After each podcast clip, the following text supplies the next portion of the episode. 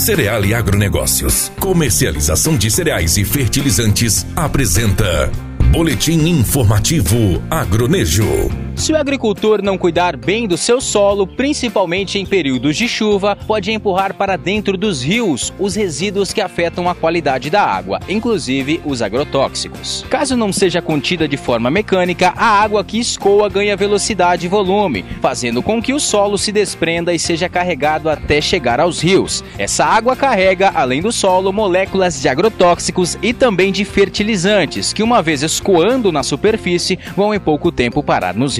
Quando os animais aquáticos são expostos aos herbicidas, se observa um aumento significativo de danos no DNA, além de afetar o sistema reprodutor dos peixes, por exemplo. A única forma de evitar problemas é tentar impedir que os venenos agrícolas cheguem até os rios, que muitas vezes fornecem água para a população. São chamados sistema de conservação de solo. A ideia é construir barreiras, como terraços e curvas de nível, para reduzir a velocidade da água da chuva, fazendo com que ela fique represada entre as barreiras e se infiltre lentamente no solo.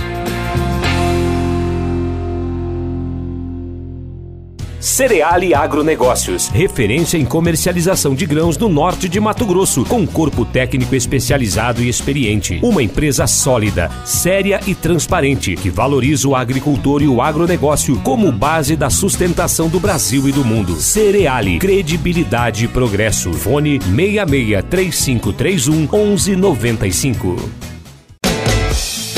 Você ouviu na 93 FM. Boletim informativo Agronejo. Apoio Cereal e Agronegócios. Comercialização de cereais e fertilizantes.